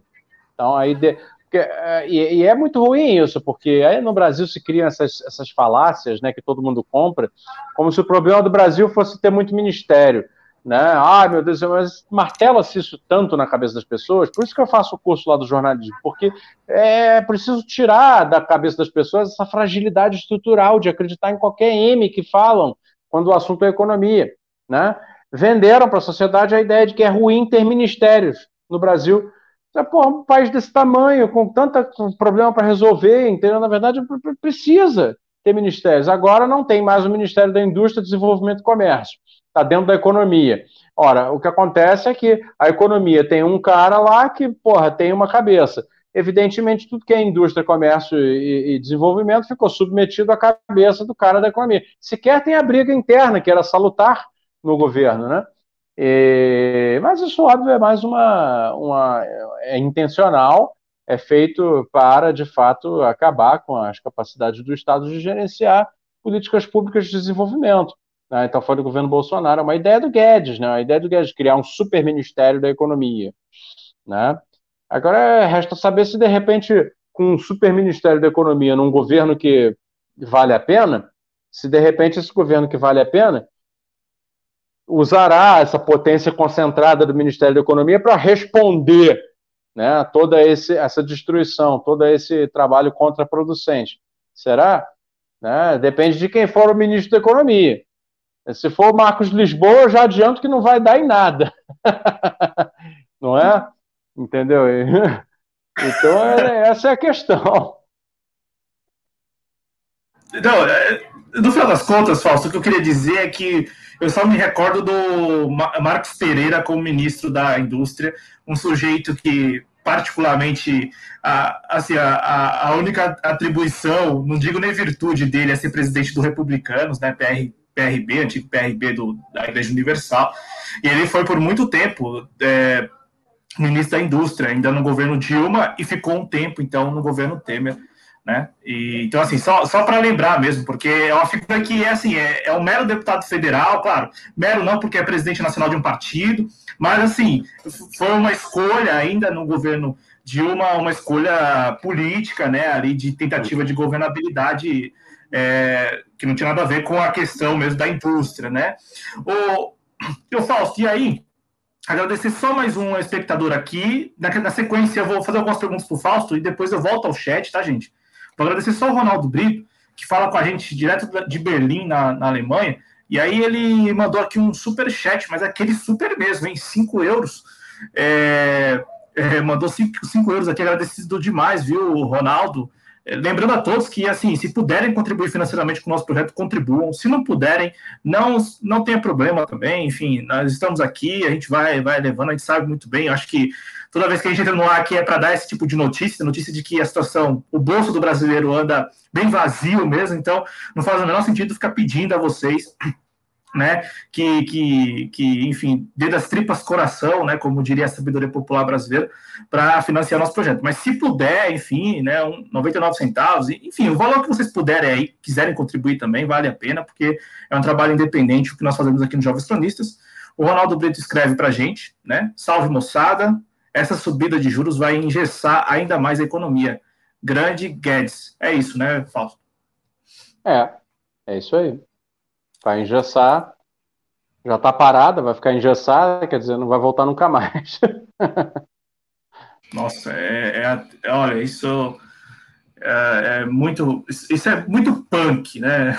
É um negócio é, super total. sério mesmo. Porque, é, porque assim, Fausto, é, a situação não está não tá nada fácil mesmo. Acho que quem ainda circula aí né, pelo Brasil e tal, está conseguindo circular, ou precisando circular, está vendo isso. Acho que todos nós estamos vendo isso, sabe? Vendo essa tragédia econômica que, que o Brasil passa mesmo. Nada a ver, assim, tem lá o impacto da pandemia do novo coronavírus, mas apenas como quer o governo federal, como quer o Paulo Guedes acreditar a pandemia, a, a situação, o momento econômico do Brasil, acho que aí já é muito demais. E aí, Fausto, eu quero te fazer duas perguntas, é, porque eu, eu acho que é preciso fazê-las, eu fiquei pensando mesmo. Durante os governos do PT, não apenas do PT, mas lá no site do Banco Central você tem todo o histórico, a trajetória dos juros. Você consegue ver lá desde 96 até a reunião de hoje. Durante os governos do FHC, uma taxa de juros alta, elevada, quase beirando ali 20%. É, não, mais? Que, como? Mais? mais? Ah, bateu 47 no, no tempo do Gustavo Franco. Então tá aí, ó. Segundo, é, segundo mandato. Boa, boa. Então, então tá aí. É que a, a, deixa eu ver, vou, vou, vou, exatamente, exatamente. Perdão, perdão. Feita a correção aí. Muito obrigado ao Fausto. Feita a correção. Bateu. É, eu vou, vou, eu tô aqui com a trajetória, eu não tinha visto, mas exatamente, Fausto, 34%, né? É, isso em abril de 99, aí quase 40% também em abril de 99, né? É, é verdade. 42, 45% em março de 99, né? 45%. Então, verdade, correção feita. Muito obrigado, né? É que me passou mesmo. Isso Fala. é obra, isso é obra do Gustavo Franco. Nossa. Que ainda tem cara, ainda tem, ainda tem vergonha na cara para aparecer em público, falar no Twitter, aparecer, escrever artigo. A pessoa que não. fez isso com o país é ainda tem cara de não, aparecer, assim.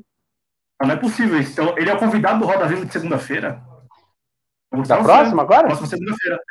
É, é. Olha, não sabia. taxa de juros. muito bom, muito bom, muito bom. Bicho, esse país é muito bom, né?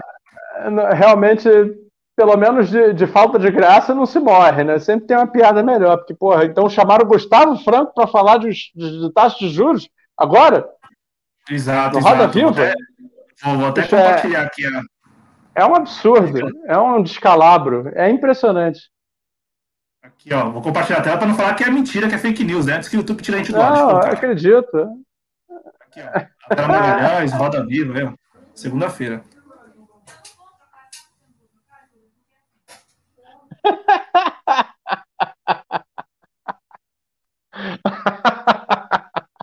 Risadas. Impressionante. Olha, vou te falar, o Brasil realmente é, não é para amadores, como se diz, né? E é, é um sujeito que vai falar com muita propriedade de alta de taxa de juros. Pois é, essa criatura do pântano, né? Podem escrever. Vai defender a alta que ocorreu hoje, vai dizer que precisa subir mais, tá bom? Ele vai dizer que nós temos uma inflação absolutamente descontrolada. Essa criatura, esse ceboso, que aliás ainda tem, parece muito galante, tem, tem a, a, característica, e veja, não é preconceito contra ninguém, mas ele é, é, tem um preconceito contra ele próprio por ser muito baixinho, né? ele tem esse problema de ser um cara baixo. Esse sujeito aí vai dizer que a inflação brasileira está absolutamente descontrolada no Roda Viva da próxima semana e vai usar um tempo privilegiado no horário nobre de uma cadeia pública, né, para defender austeridade ainda maior, para defender uma alta de juros ainda maior, para que a taxa de câmbio possa se apreciar, para terminando, portanto, de matar a indústria brasileira, com a qual ele não se importa nada, e vai é, defender que só assim nós vamos atrair uma massa de investimentos externos que vem salvar a economia brasileira. E ele vai pintar um cenário de paraíso com o investimento estrangeiro no Brasil, dizendo que não, só quando realmente a gente abrir até, sei lá, o mercado brasileiro de. que eu vou pegar uma coisa ridícula, botão de camisa, aí sim o Brasil vai para frente. Aí sim nós vamos crescer 10, 15%, né? E essa é a ideia dessa gente. É o que esse cara vai dizer na segunda-feira. Né? E para isso a gente precisa ter, de preferência, o dólar valendo 50 centavos de real. Tá? Ainda que para isso a gente precisa ter um juros de 80% ao mês. Ainda que para isso tenha gente morrendo de fome, não conseguindo emprego em lugar nenhum, as empresas todas fechando. O que ele se importa é vai ver aquele modelinho matemático dele e vai dizer: ó, oh, agora finalmente tem condição para o investimento estrangeiro chegar para o país. E aí ele promete, né, que ele vai prometer isso, naturalmente, a prosperidade será generalizada. Isso é um insano, isso é um doente, isso é uma pessoa absolutamente desconectada da realidade, é um esquizofrênico que devia estar num hospício, tá? Aliás, hospício não, devia estar no manicômio judiciário, porque além de esquizofrênico, ele é um criminoso, né, que quebrou o país enquanto foi presidente do Banco Central, com esse sorrisinho hipócrita que vocês estão vendo aí do meu lado. Faz, faz um favor, Cláudio, tira essa imagem daí, que eu estou com raiva de olhar para a cara do Gustavo ah, Franco. Obrigado. Tirei, tirei, Pronto, tirei. eu já não comento mais nada do Gustavo Franco. Isso é um criminoso. Tinha que estar na cadeia ou no manicômio judiciário. Pronto, falei. Tá aí, tá aí. Vocês viram como que é, né? É, é, aqui a gente faz tudo ao vivo. É, é, como que é o ditado? Agora me fugiu. Eu ia falar, mas. Da, Quem sabe limão, fazer né? ao vivo. Sabe. É. Não, mas aí não tem graça. Ah, não tem graça. Tem graça e não tem ao mesmo tempo, né? É o seu xará. É, mas eu ia falar que do limão a gente faz uma limonada, né? Porque eu, ah. eu, tinha, eu tinha salvo aqui no meu PC e tal, histórico e tal. Falei, ah, vou falar pro Fausto, né? Aí o Fausto já. Não, peraí, ó. O dobro disso aí, que quase 20, cara. Que quase 20. Chegou a 45. É. Fausto, a pergunta é é, governo FHC, esse patamar de governo FHC, Banco Central, na, na gestão do FHC, nesse patamar, taxa de juros. Governo do PT, também uma taxa de juros alta, ainda que é, ba mais baixa do que, claro, né, comparada aí às gestões do FHC.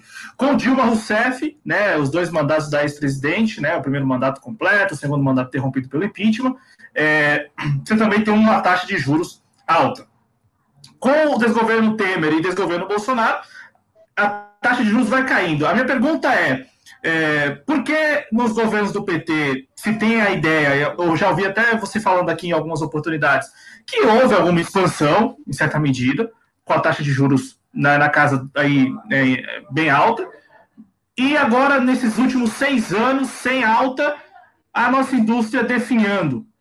A minha pergunta é, não, pelo, que, pelo que parece, não basta apenas a taxa de juros, tem que ter outra coisa, alguma outra coisa, mecanismos e tal, enfim.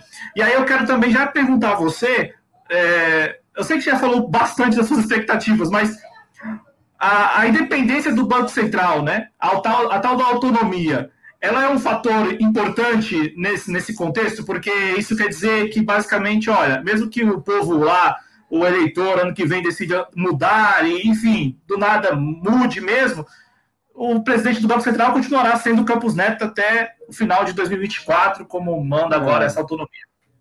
Mais ou menos, né? Vou começar pelo final, é, que é mais fácil. A questão da autonomia do Banco Central, agora hoje ficou revelada, né? Para que, que ela é? Ela basicamente é autonomia em relação ao governo, porque em relação ao mercado não há nenhuma autonomia. O mercado terminou de capturar o Banco Central. Isso está provado. Isso é Desculpa, gente, isso está na cara.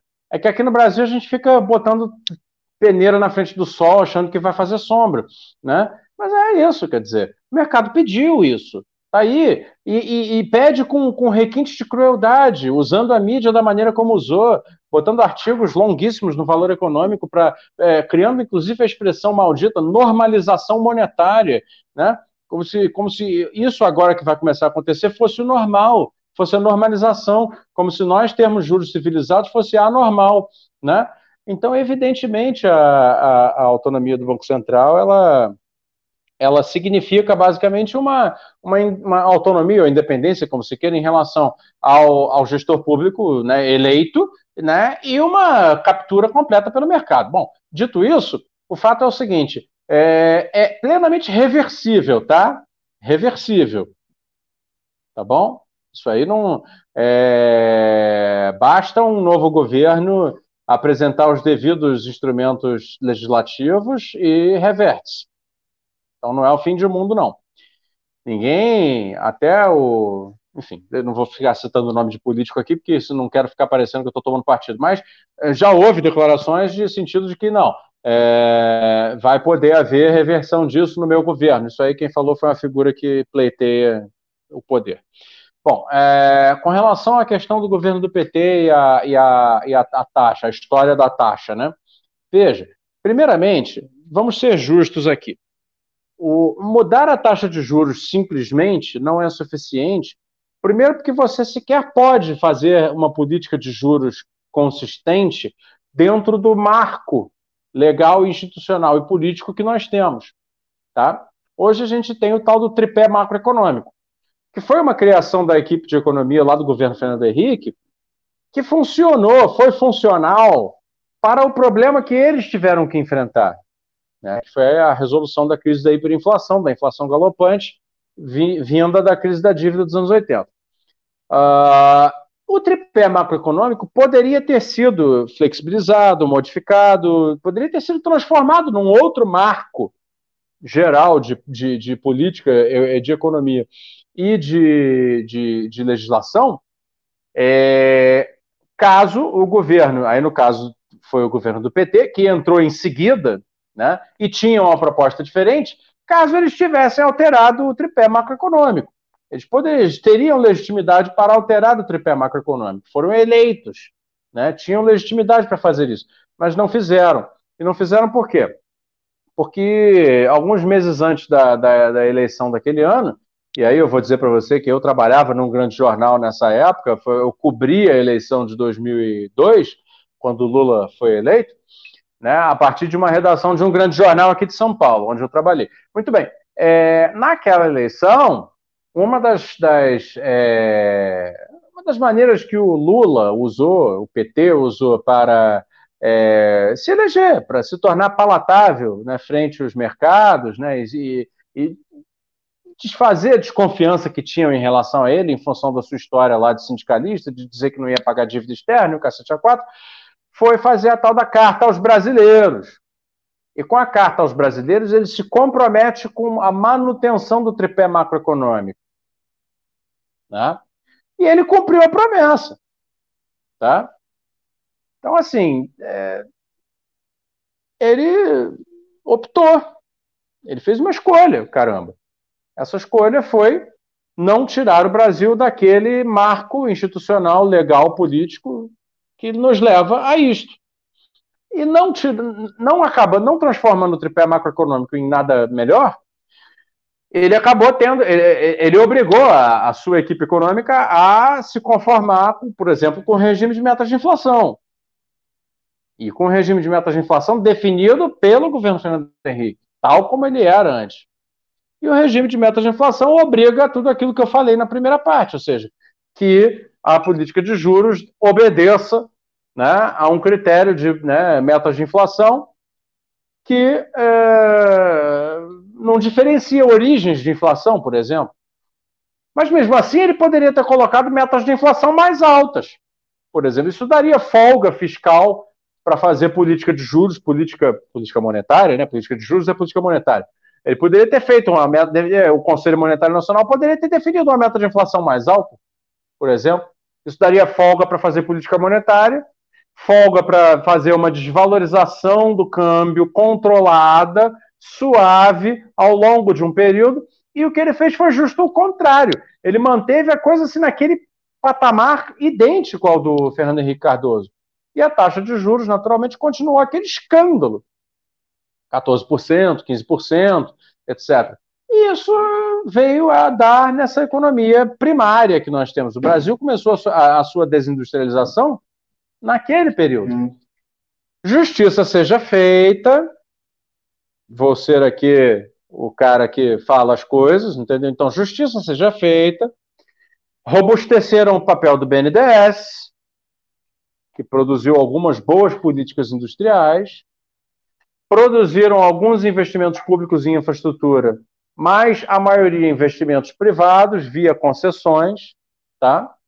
Mas mesmo assim eram investimentos na economia real e com isso produziram algum resultado em termos de crescimento, mas não conseguiram evitar a desindustrialização. Compreende?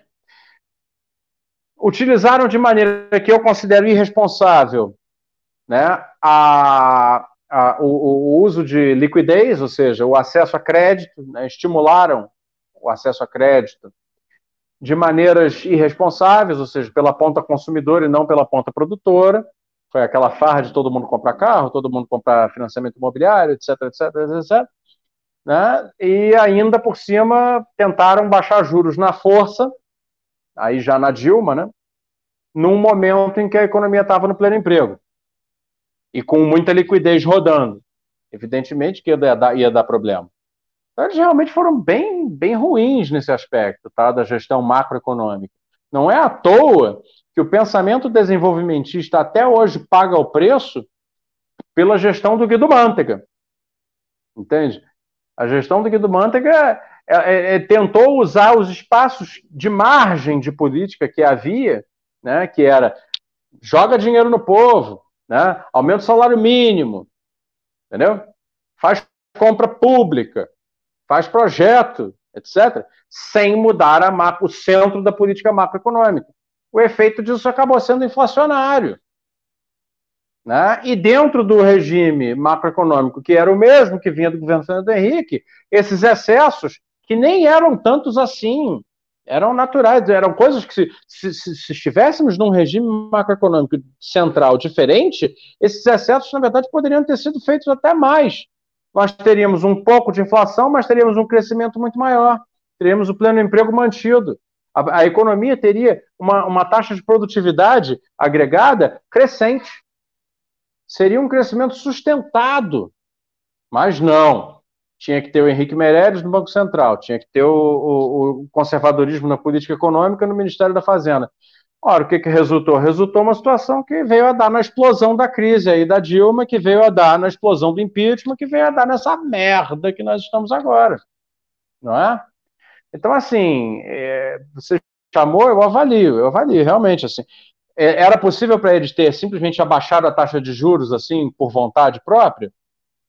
Não, porque eles não tinham eles não se deram a autonomia necessária para isso. A autonomia necessária para isso teria sido mudar o marco econômico geral, que é o tripé macroeconômico, né? e transformá-lo em alguma outra coisa, mas a ver com um, né, uma política de crescimento de longo prazo, sofisticação produtiva, etc, etc. Só que eles quiseram fazer a franja visível dessas políticas sem mudar a medula. Deu, deu M. É claro que ia dar M, não é? Então foi isso, basicamente. E aí perdemos a oportunidade histórica sequer a reforma tributária para tirar a regressividade do sistema tributário brasileiro eles fizeram. Então, assim, foi uma, uma oportunidade histórica perdida. Entende? Que não sei se vai voltar. Não sei se teremos outra. Né? Tem que ver agora. Ô, Fausto, mas, mas assim, é, é só para deixar claro, é, o que, que aconteceu naquele período é, que provocou uma expansão industrial ainda que pequena, assim, ou não houve? Porque é, a gente está tá analisando não, que a taxa básica de juros em nível de, de 2% ou ainda menos que isso é importante para a indústria, né, na questão de linha de crédito e tal. Agora, naqueles anos, o patamar da taxa estava no alto, mas ainda assim houve expansão. O que, que aconteceu aí? O, que, que, o que, que foi feito para garantir a expansão sem alterar a taxa básica de juros? E aí, a pergunta que eu te fiz: esse período de seis anos agora, de 2015 para cá, com os juros aí é, ah, sempre tá. caindo, né? O que, que por tá. que não, a indústria não reagiu a isso? Porque não basta ah, apenas. Tá. Entendi, entendi. Então vamos lá. Primeira parte. Lá naqueles anos, o que houve foi o seguinte: um BNDES muito ativo, né, nas mãos do professor Luciano Coutinho e antes ainda do professor Carlos Lessa, que sabia fazer política de desenvolvimento, política industrial. Então, eles criaram várias políticas é, interessantes, é, algumas deram errado e outras deram muito certo. Profarma, para mim, é a melhor de todas.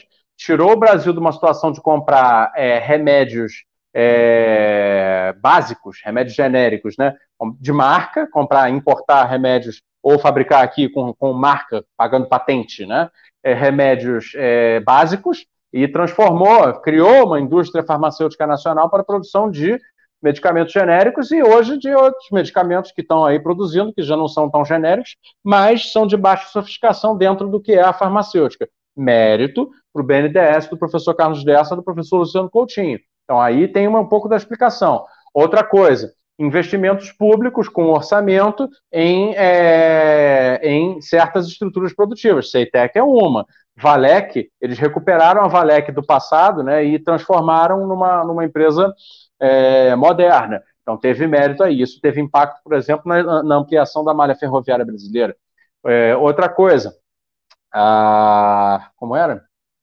Falar agora, enfim, teve a questão do PAC. O PAC foi um grande, no fundo, o PAC foi o PAC, um grande, pro, um grande programa de projetos de infraestrutura que realizava compras públicas. Então, a compra pública era feita de indústria nacional e também multinacional. Mas essas compras públicas acabaram mobilizando a, a, as cadeias produtivas e permitiram, mesmo com juros altos, haver, é, por via de demanda pública, uma, um, um, uma manutenção. Porém, no geral, a desindustrialização já havia começado.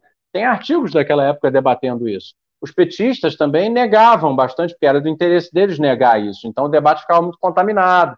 Né? Mas, enfim, e, e havia, claro, aquelas políticas já bastante né, que eu não faria, né, eu não recomendaria ninguém fazer, que é, por exemplo, política automotiva, dar crédito para o pessoal comprar carro. Isso é, é, é temerário. Né? Não é, é, perigoso, e pode gerar desequilíbrio mais à frente. Inclusive, muitos daqueles automóveis foram retomados de volta, né? E vendidos como seminovos depois, né? Pelos bancos. Os financiamentos não puderam ser honrados pelos consumidores. Então, assim, isso explica né, a ocorrência de crescimento, a ocorrência de certas formações interessantes dentro daquele período que foi de, de juros altos. E já no período mais recente, quando você menciona, ah, mas aí o juro caiu. Então, por que, que o juro caiu? O juro caiu porque a economia entrou em depressão. Você, o que, que, são seis anos praticamente sem crescer, né? depois de um tombo de duas recessões consecutivas de 3%? É, um, é uma, uma, a necessidade de afrouxar ao máximo a oferta de liquidez, a oferta de dinheiro. Toma dinheiro, pega empréstimo aí, faz o que vocês quiserem com o dinheiro, não é verdade? É, foi, foi por isso que os juros caíram a 2%, que hoje mudou. Então, assim, é, nesse período, a, aí você fala, a indústria não reagiu. Eu te digo, não reagiu tanto quanto poderia, não é? Porque para reagir o tanto quanto poderia, precisaria haver política para que ela reagisse. E não há política. Há omissão. Porém, dentro daquilo que se espera de um setor industrial já muito abalado, que vinha de antes o abalo, tá? Você tem uma, um afrouxamento monetário, né? uma, uma, uma disponibilidade de oferta de crédito, de oferta de financiamento maior, eles até que reagiram bem. Só que eles já não são o que eram antes. Então, para a indústria nacional, é, esses juros a 2% chegou muito tarde. Mas mesmo assim, muito mais em função do câmbio é, é, depreciado do que em função dos juros, mas os juros contribuindo naturalmente, é claro, uh, eles, eles voltaram. Quem sobreviveu, voltou. Então, assim, isso mostra pelo menos que existe espaço, né? E ainda existe espaço e tempo para é, é, fazer algum tipo de recuperação no futuro, entendeu? É, porque também isso não ocorre espontaneamente, tem que ter o um projeto de, de política para fazer isso, não é? E o projeto de política para fazer isso esse governo não tem, não quer ter, né? Antigamente, né, no começo do século, nós tínhamos um certo projeto, mas estávamos amarrados aos interesses do mercado, aí não pudemos executar. Chegamos até aqui, e agora temos ainda um espólio, entendeu? Que pode ser reaproveitado, dependendo da política daqui para diante. E esse é o centro do problema. Precisamos criar uma maioria que queira um projeto de desenvolvimento. Né? Eu não sei não se vamos conseguir não basta uma coisa solta, né? Então você reduz não. a taxa básica de juros e não, e não tem pro, projeto, programa, porque. É. Veja, se, se, for, se bastasse isso, nós, nós estaríamos dizendo que o mercado, com as suas próprias forças, dá conta da situação. E não dá. Sim. Entendeu? Fausto, eu vou passar aqui no chat eu vou, vou só reproduzir aqui alguns comentários e aí eu vou, vou reproduzir um, você fala, para a gente até não, não, tomar muito do seu tempo. O Paulo João escreveu. Vamos né? fazer rapidinho, que já deu uma hora e meia, a gente vai terminando, pode ser? Pode ser, não, pode ser, claro que sim, para não tomar seu tempo mesmo. O BC diz, né, o Banco Central diz que há, aí ele abre aspas aqui, o Paulo João, recuperação consistente da economia, mas alega que, abre aspas, o diagnóstico de que os choques atuais são temporários, acredito que choques de inflação, mas segue atento à sua evolução, fecha aspas. Ué, há ou não inflação? Contradição? Pois é. É, é uma, não é uma contradição. Eles estão colocando, na verdade, a, a, comunicação do Banco Central foi até sincera. Eles disseram o seguinte nessa frase: é, é, é, todo mundo está vendo que é, o que tem de inflação dentro desse índice brasileiro que não diferencia os, de, os problemas diferentes, né, o que tem de inflação provém né, de um choque temporário né, no, por via do câmbio, no combustível e nos export, nas exportações. Né? repetindo, as exportações dos produtos exportados cujo preço doméstico acaba sendo é, equivalido, né, equiparado ao preço de exportação. Então, a verdade é que, ué, há ou não inflação? Se você considerar a inflação como esse número né, que, que reúne coisas diferentes sem critério de análise, aí você vai chegar à conclusão de que há inflação. E esse é o problema do Brasil. No Brasil, a, a, você chega numa conta como essa e diz: não, tem inflação, então eu tenho que subir juros. Independente do fato de que juro não vai acontecer, não vai fazer nem cosquinha no preço do combustível, porque ele está respondendo ao câmbio. Concorda? Então, veja, é, na prática, não há inflação, não há o tipo de inflação que poderia ser corrigido com um choque de juros, que seria a inflação de demanda, como eu expliquei no começo da, da, da conversa. Essa não existe. O que existe é uma inflação de custos que não é corrigível com alta de juros. Não é? E por que eles fazem isso, apesar da, da, da, dessa contradição que você muito bem apontou? Por duas razões. Uma, porque a lei exige, e a lei é burra, é a lei dos anos 90, lá do tripé macroeconômico, que coloca o regime de metas de inflação desse jeito. E a segunda razão é que eles precisam dar uma subida nos juros em resposta à chantagem do mercado que diz: ó, eu vou tirar dólar, eu vou tirar dólar. E se tirar dólar, significa que o câmbio vai subir mais ainda e, portanto, vai aumentar a inflação de custos. Não é? Então é essa situação que a gente está, estamos reféns. Acho que ficou claro, não sei. Não, ficou, ficou claro, o Fausto. E, e assim, só para acrescentar, né? Eu estou aqui com o documento do. Documento não, não é o documento, gente. Isso aqui é tudo público mesmo, é uma publicação lá do site do Banco Central, todo mundo encontra. Aí tem um trecho que diz assim, né? Por um lado, o agravamento da pandemia pode atrasar o processo de recuperação econômica, produzindo trajetória de inflação abaixo do esperado. Então, depois de justificar que a, a, o aumento foi e ocorre em função da, da inflação que eles estão enxergando e tal, como o Fausto explicou, ele diz, não, pode ser que no final das contas, não, essa inflação aí, até porque não há mesmo, e, e, e, também depois de ter falado, né, como disse o Paulo João aqui, a, a, que identificou, né, o Copom identificou uma recuperação consistente da economia, alega que não, pode ser que não seja tão consistente assim. É um negócio é, assim não, bem... é um negócio bem... O, o Ministério da, da, da Economia, ele sempre vai fazer uma propaganda, né, junto à sociedade, de que há recuperação já respondendo essa próxima pergunta aí da, do Josiane, da Josiane Gonçalves. É verdade que a indústria está crescendo em V? Não. Isso é propaganda do Ministério da, da, da Economia. O que está acontecendo com o setor industrial, basicamente, é uma recuperação marginal que não repõe nada da perda da, nem da desindustrialização, nem da recessão recente. Em função de quê? Que com o câmbio depreciado, eles começaram a comprar uns dos outros dentro do país. Isso trouxe o setor um pouco mais para cima no gráfico. Né? Mas é óbvio que com a demanda é, né, é, nacional deprimida como ela está, é evidente que essa recuperação tende, na melhor das hipóteses, a ficar estável, plana. Então não há V. O que existe é mais uma raiz quadrada. O negócio faz assim e no final, entendeu? Igual o sinal da raiz quadrada, né? Entendeu? É, isso se não virar um M, né? Que vai, vem, desce de novo, entendeu? Que talvez aconteça também, talvez aconteça. Agora, o choque de juros, por exemplo, contribui para o V fazer um, uma baixa novamente, virar quase um M. Ou seja, é problemático mesmo o que está acontecendo, entende? E a propaganda do Ministério da Economia de dizer que está tudo muito bem, evidentemente estamos crescendo, já já vamos decolar e tudo mais, é um monte de falsidade, um monte de mentira usada, propagada por aí com propósitos políticos, não é? Propósitos políticos. Ninguém acredita nisso, das pessoas que debatem a sério, ninguém está vendo isso, está né? Tá vendo o contrário. Tanto que a comunicação do Banco Central, que tem a obrigação de manter a sua própria credibilidade em alta, né, eles admitem. Eles falam, é, o choque de, de, de inflação é temporário. Por outro lado, da parte da demanda, com a lenta vacinação e não sei mais o que, é muito possível que né, a demanda não reaja, não vai reagir, todo mundo sabe que não vai reagir, então eles estão sendo sinceros na realidade, entendeu? Só que eles só não são sinceros de dizer, pois é, mas o mercado está exigindo que a gente suba esse negócio mesmo assim.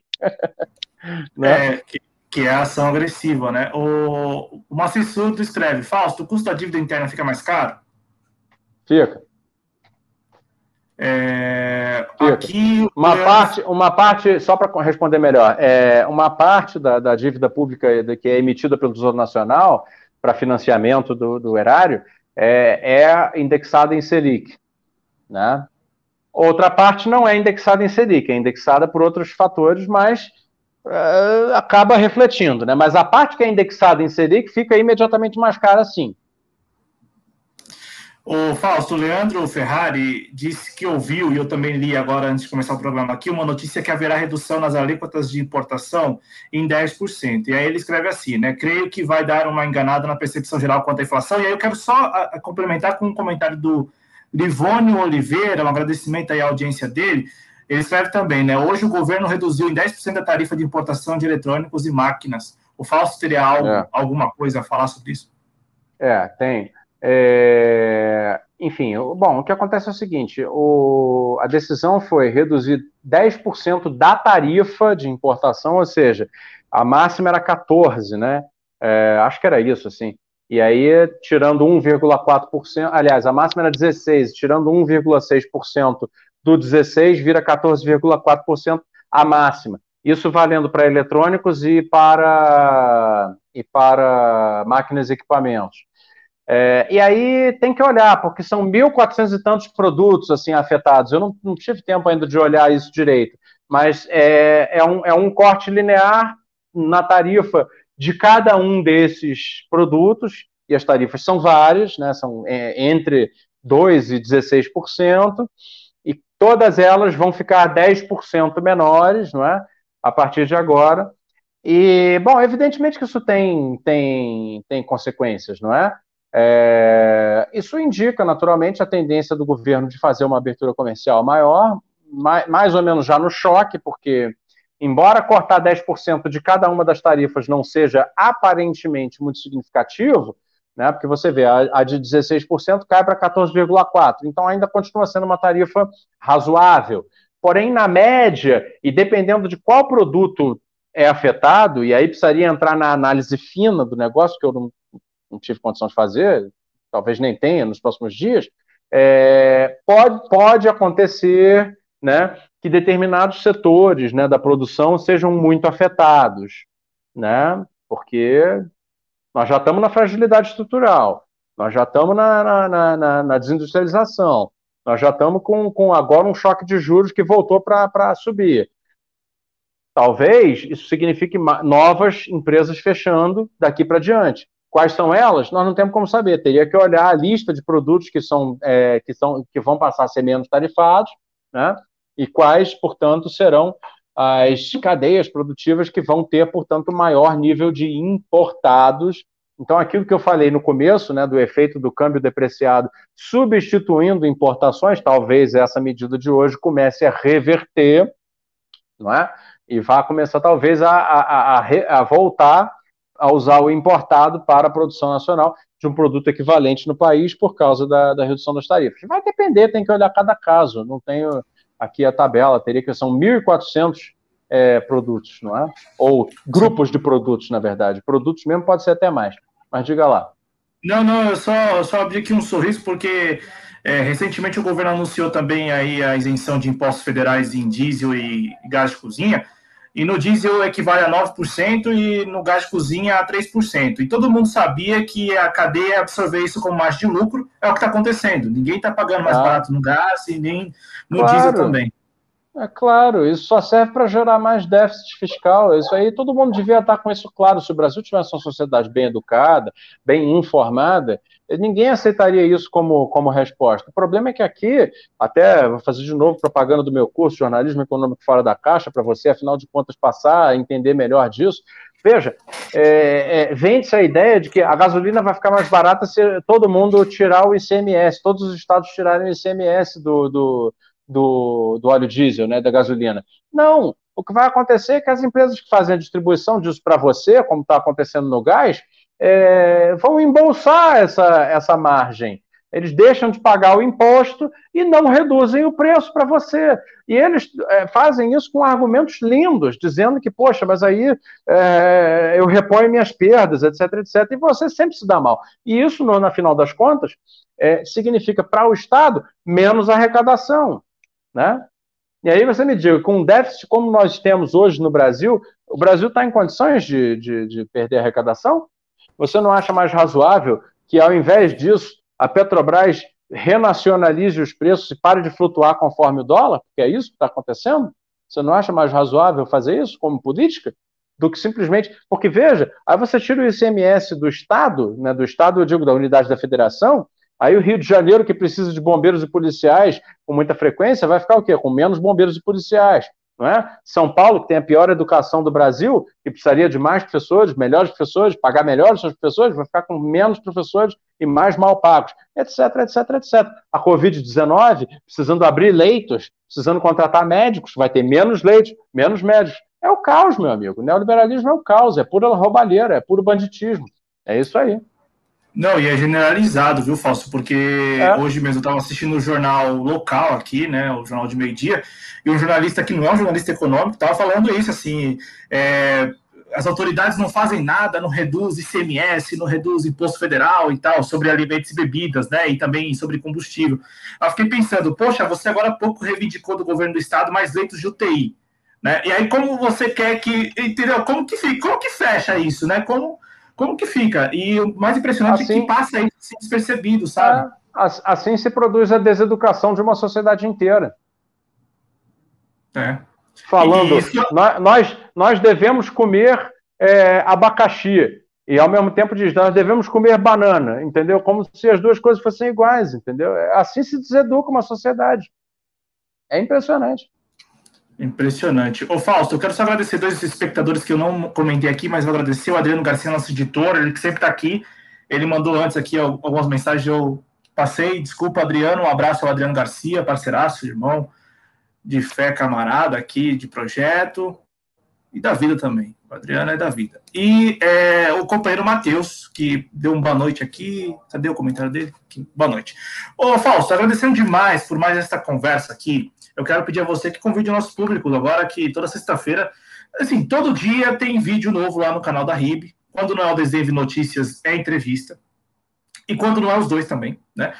E também agora toda sexta-feira você tem uma live, né? A live que a gente até anunciou aqui antes do, do, do início Pô, dessa é. empreitada, aí o ao vivo com o Fausto Oliveira, toda sexta-feira às quatro horas da tarde, né? É isso aí, tá feito o convite, todo mundo então apareça. É...